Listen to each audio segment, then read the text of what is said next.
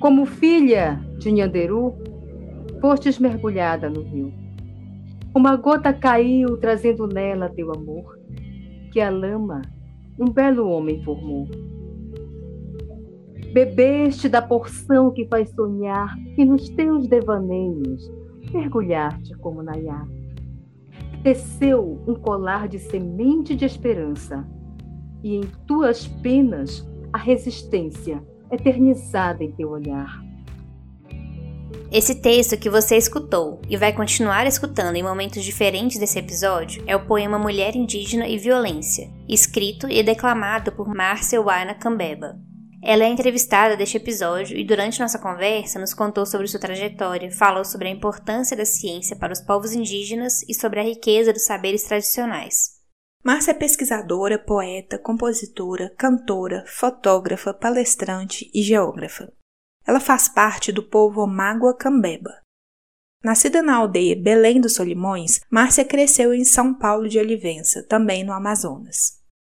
Ela se graduou em Geografia e fez mestrado na Universidade Federal do Amazonas, onde pesquisou o território e a identidade da sua etnia.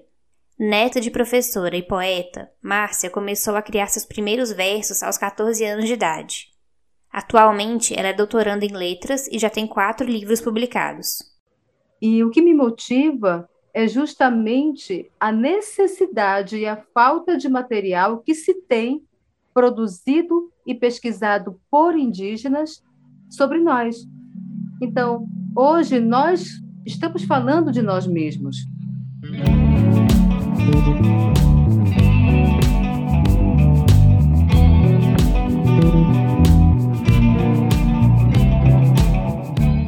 Eu sou Mariana Alencar. E eu sou Luísa Lages. Esse é Mulheres na Ciência, um podcast do British Council Brasil. Nessa segunda temporada, mulheres contam suas trajetórias na ciência e na tecnologia e mostram qual o lugar da ciência em suas histórias.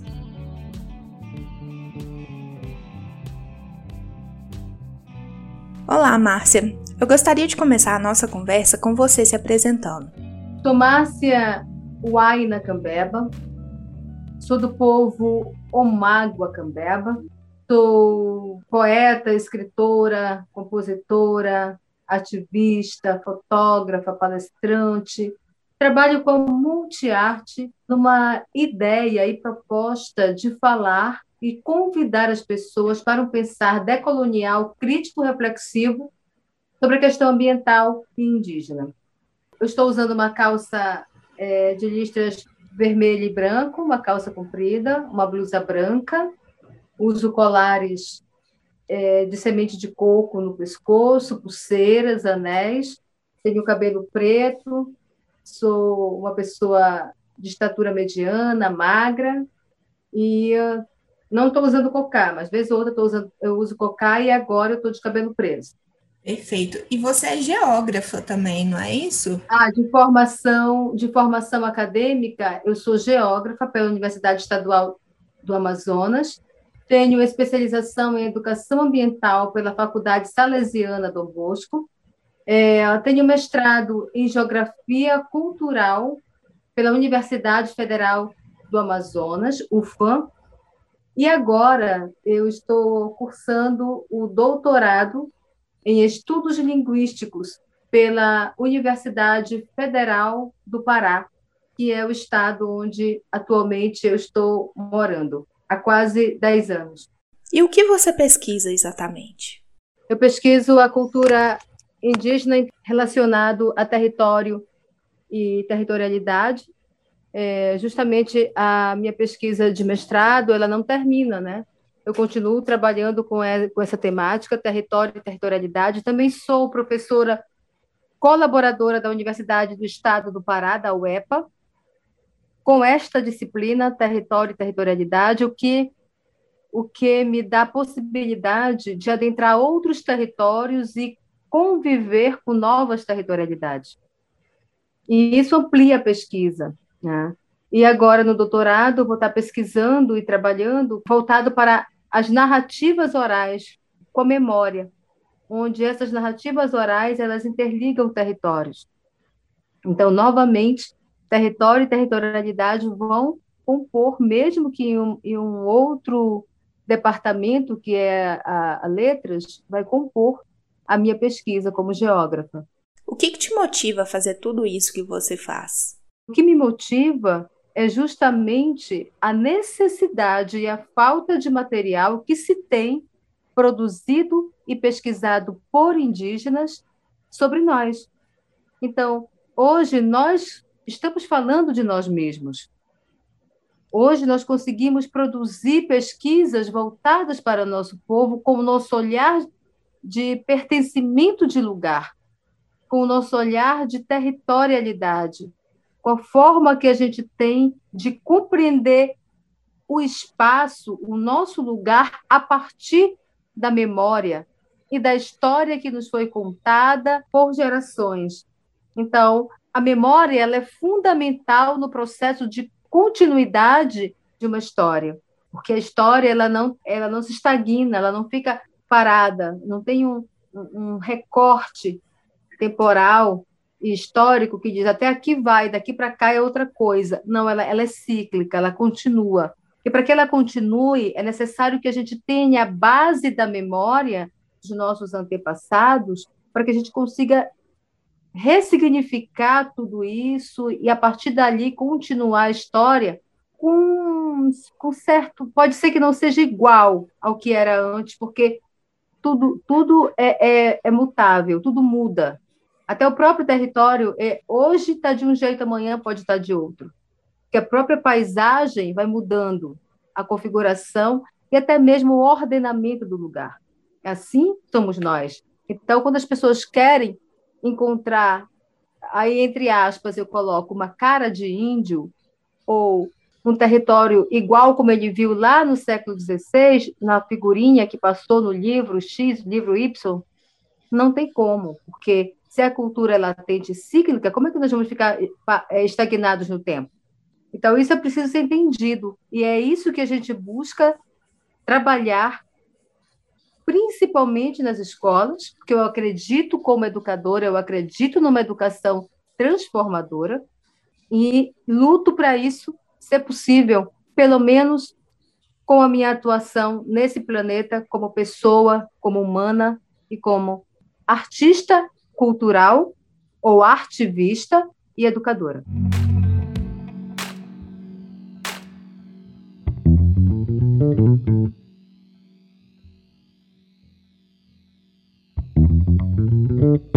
Representas a solidariedade de tuas avós. Por elas, és guardiã da herança ancestral, desviando da violência que maltrata, e por ela muitas guerreiras se foram de nós. Entre guerras e medo, a espada dos espanhóis. Mulheres foram roubadas, filhos deixados a sós, tirados da aldeia, foram escravizadas por seu algoz. Como as suas experiências influenciam na sua produção científica? Olha, é, a minha vivência, é, ela, não, ela não traz um impacto na minha produção acadêmica, não, porque ela tá, é, eu consigo conciliar muito bem e separar muito bem as coisas. Muito pelo contrário, ela ajuda na minha, na minha, produção acadêmica, porque se não fossem as minhas vivências de lugar, de territorialidade, de território, porque eu nasci numa aldeia indígena, no Alto Solimões, chamada Belém de Solimões. Eu nasci em 79, então eu nasci num período muito difícil ainda para os povos originários. E convivi com uma avó, uma mulher, que me, me orientou na vida como ser uma ativista, como ser uma liderança qual o respeito que a gente deve ter para com a gente mesmo e assim fazer com que os outros nos respeitem pelo que a gente é, não, não por uma capa que a gente coloca sobre nós e depois tira e é outra coisa, né? Minha avó dizia muito isso. E uma frase que ela dizia: respeite para ser respeitada. Então, é, eu procuro muito respeitar o posicionamento das pessoas, respeitar até mesmo uma, uma, opinião contrária à minha, porque as pessoas não são iguais, elas não pensam iguais, elas têm que pensar contrário. E é esse pensar contrário ao outro que faz com que a, a pesquisa ela tenha sequência, senão não adianta, a pesquisa acaba ali. se não tiver alguém que conteste o meu pensamento, conteste a minha pesquisa e escreva coisas novas sobre, ela, ela acaba, né? Então, isso que é bacana da pesquisa também.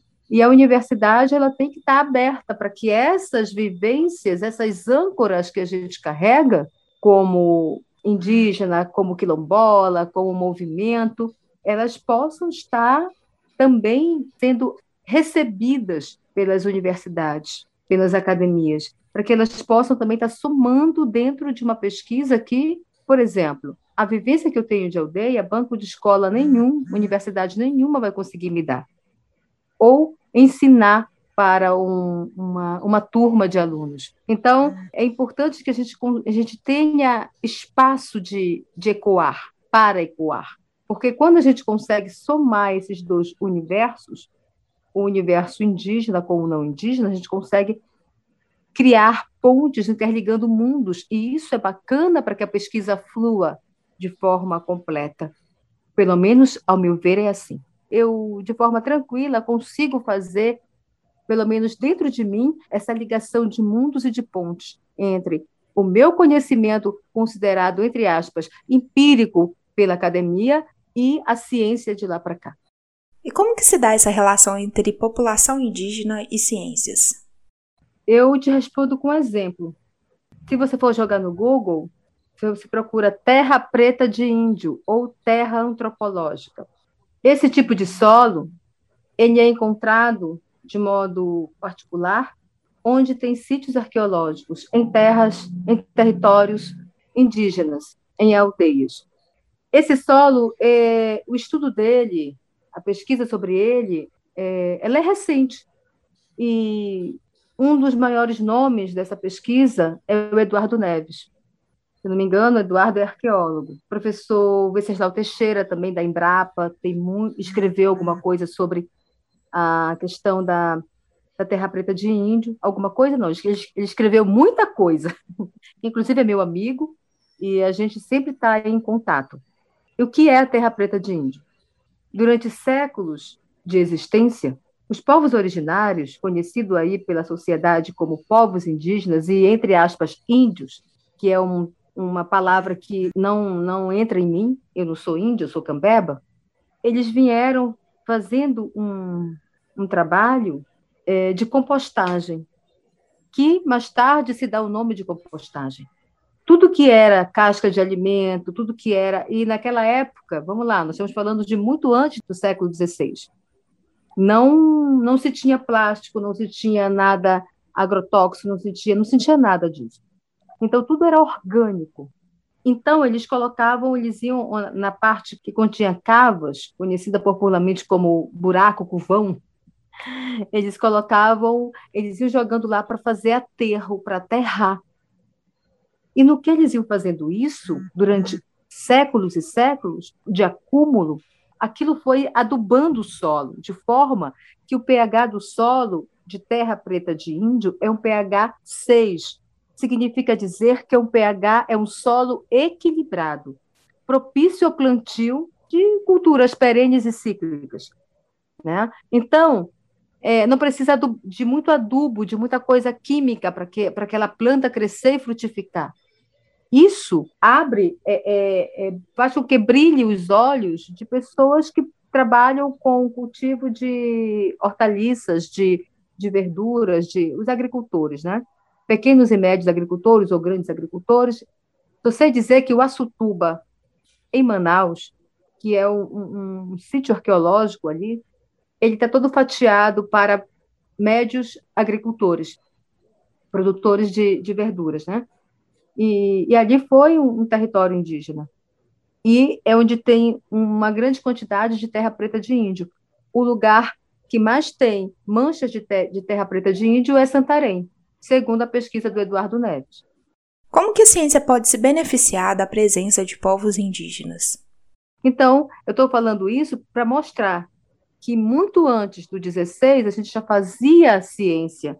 Os povos indígenas produzem ciência muito antes da ciência né, apresentar esses estudos.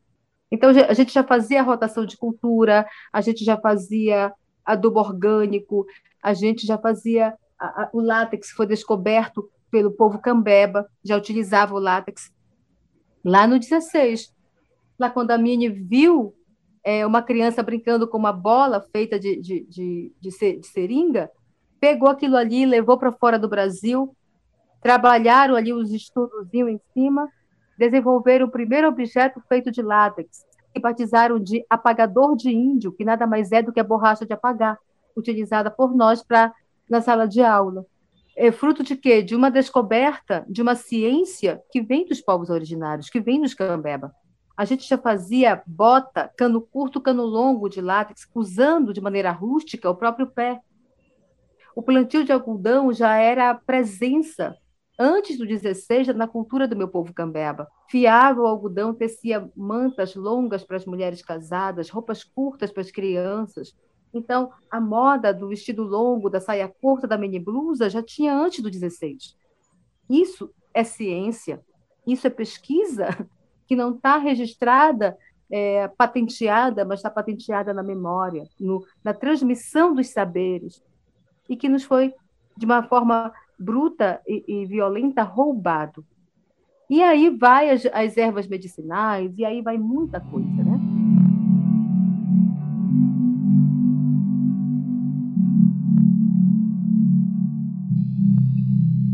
Mas e hoje? Será que mudou? A mulher indígena ainda é violentada, humilhada, estuprada, discriminada, quando não acham que têm o direito de tratá-la com tamanho preconceito. Se vive na cidade, está, entre aspas, aculturada, por ter deixado a aldeia amada. Se não fala mais a língua indígena, é criticada. Se não sabe quem é seu povo, na parede é encostada e cobrada. Entre aspas, indígena na universidade tem que reagir para não virar piada. Em relação especificamente à mulher indígena, quais são os tipos de violência a que ela está submetida? É um dos pontos da minha pesquisa também a questão da mulher indígena. Quando você pergunta sobre a questão da violência, a violência ela é apresentada de várias formas para nós mulheres, independente do povo. Quando a natureza é agredida, é violentada, a mulher também é violentada. Ela também sofre a mesma brutal violência. Quando uma árvore é derrubada, quando um rio é poluído, que matam o espírito de um rio, que derrubam e tiram de nós a possibilidade de conviver com o espírito da, da natureza. A brutalidade com que a caça predatória afeta a nossa biodiversidade em termos de animais, é, o roubo de, nossas, de nossos saberes, sejam eles culturais, é, dentro do território do sagrado, quando invadem o nosso território do sagrado, o que é esse território sagrado? É justamente é, o nosso sagrado, a nossa, a nossa forma, a nossa crença. Crer é, em algo que não é bem o que o pastor crê, o padre crê, né? que está para além disso daí, que interliga toda esse, todo esse cosmo, que é justamente o outro lugar, né? a ancestralidade, para onde vai é os espíritos depois que partem desse mundo. Então, eu tenho um mundo para além desse, que é o mundo da ancestralidade, e que esse esse espírito ele é chamado no momento do ritual. Ele vem para fazer parte, ele vem para dar orientação, ele não acaba. O corpo dele decompõe, mas a sabedoria dele, o espírito, fica é, é, contribuindo por muitas muitas luas com a nossa, a nossa sabedoria também. Então, é, é crer nisso, é crer que o maracá vai abrir esse canal de conexão, é crer que o tambor, quando soado, quando tocado, ele vai fazer essas conexões, é crer que o meu, o meu tabaco, o meu cachimbo, a minha cultura consegue é, é, é, se permanecer nesse território do sagrado porque eu luto para que ela esteja lá, né? Então, o som de um tambor é, é importante na, numa aldeia. O maracá, né, o, o, sagrado do maracá, é preciso ecoar. Então, quando eu tiro isso, esses elementos que compõem o meu sagrado, da minha vivência, e aí, aí eu permito que essa violência brutal adentre o meu território, tanto físico quanto espiritual. Porque eu, como ser humano, também sou um território do sagrado. Outra violência está relacionada à, à, à forma como a, a aldeia é invadida. Agora mesmo, os mundurucus, os munduruku estão vivendo um momento muito difícil em Jacareacanga, aqui do Tapajós também, é, e outros povos, não só Munduruku, estão nesse momento que a gente está conversando, estão sendo tendo invasões e invasões acontecendo. Nesse exato momento, quantos não morreram? Nesse exato momento, quantas mulheres não foram violentadas? Não a violência contra a mulher não é só sexual, por estupro. Não. É uma violência é, psicológica, é uma violência social, é uma violência cultural. Quando tiram dela é, é todas essas ferramentas né, de manutenção dos saberes, é uma violência ambiental. É, é, de todas as formas, a gente sofre essas violências, né?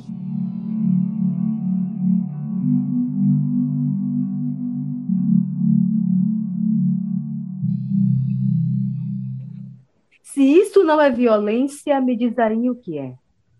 Não se machuca uma flor, o que dirá a alma de uma mulher, que calejada canta e grita sua identidade, sua cor, mas sensível busca conscientizar e saber transformar dor em amor. Isso não foi o branco que lhe ensinou. E ainda espalha conhecimento como rama no coração do opressor. Tana Uka Maisangara, Sani Katuri. Gratidão de Márcia Waina Cambé.